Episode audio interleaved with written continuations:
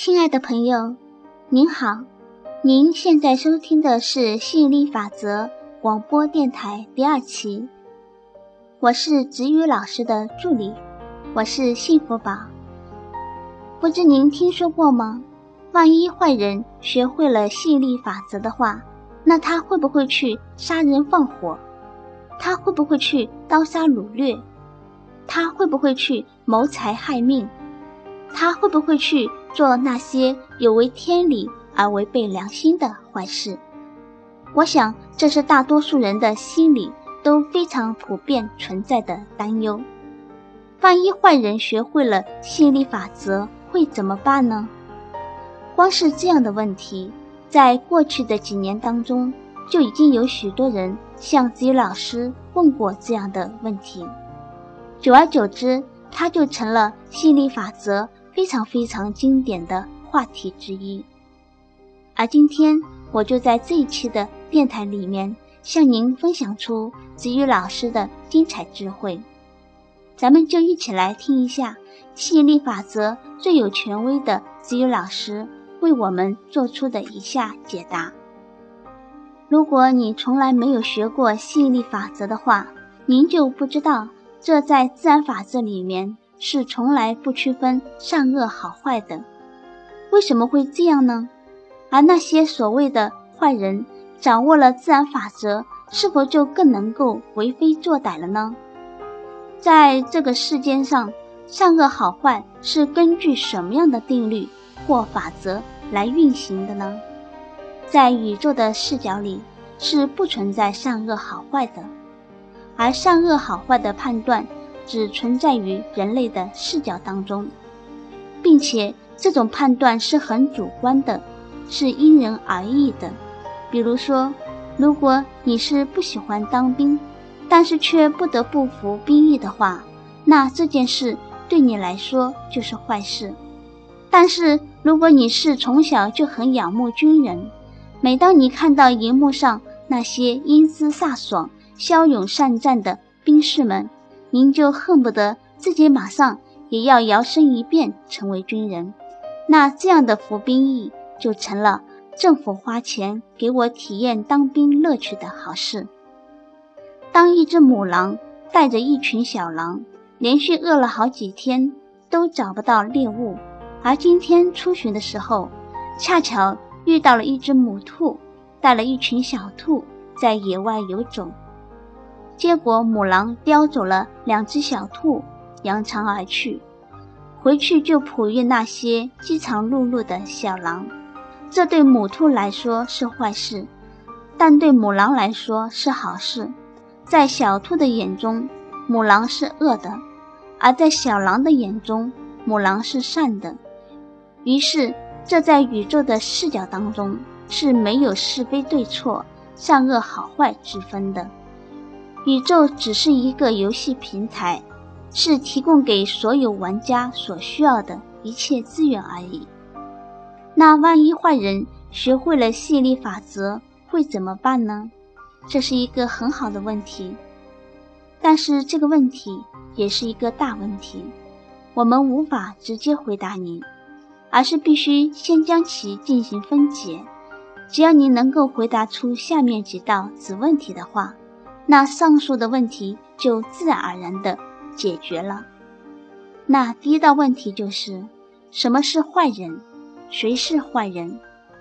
由谁来决定谁是坏人，谁不是坏人？要以什么样的标准来判定一个人是坏人？坏过一阵子的人，是不是就是一辈子是坏人？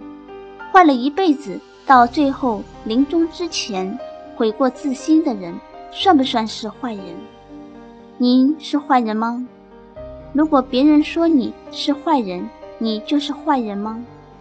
如果你说你不是坏人，你就不是坏人吗？而你判断坏人的标准需要多少人认同才能算数呢？在这个世界上，如果有一半的人不同意你判断坏人的标准的话，那你的标准还可以成立吗？你自己认定之判断坏人的标准，可以强加在别人身上吗？而别人认定之判断坏人的标准强加在你身上，你会接受吗？所以，你可以说某某人是我最讨厌的人，是我最鄙视的人，因为这个人很无耻。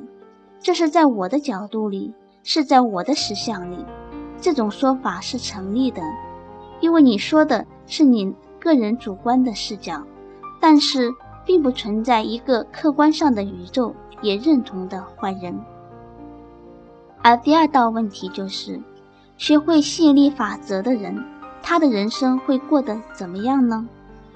为什么一个人要学会运用吸引力法则来心想事成呢？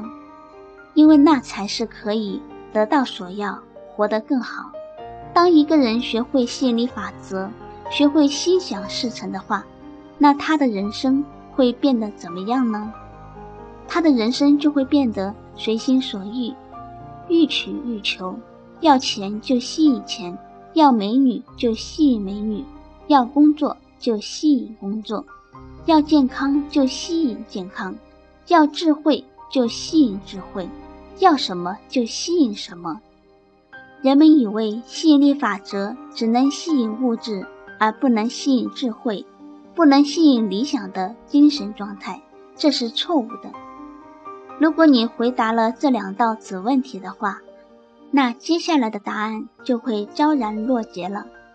如果你还是糊里糊涂的，那不妨试着反问自己第三道问题。而第三道问题就是：为什么一个人要当坏人？如果坏人就是那些为了自己得到所要、活得更好，而不惜不择手段加害于人、损人利己的话，那当他能够心想事成了，他还有必要去当坏人吗？一个能够自主创造、能够心想事成的人，难道还需要去当坏人吗？就比如一个世界首富，他已经够有钱了，难道他还需要去抢银行吗？当坏人难道只有好处而没有坏处吗？所以最终的结论就是，一个人要当坏人。是因为他以为不使坏、不用强就会得不着，而当他能够轻轻松松的吸引到他所要的，那他就没有必要去当坏人，因为这根本犯不着，而得不着才要去当坏人，哪能得得着就会犯不着。亲爱的朋友，您听了这一期的广播电台，究竟领悟到什么，参透到什么呢？是不是能够解除您心中的疑惑？是不是能够让您的内心放心了很多？是不是以后不会再被这样的问题所困扰呢？如果您有什么启发，有什么问题，或者有什么想法的话，欢迎您回到吸引力法则互动博客上来留言。谢谢您的收听，我是幸福宝，让我们在第三期的吸引力法则。广播电台，再见吧，拜拜。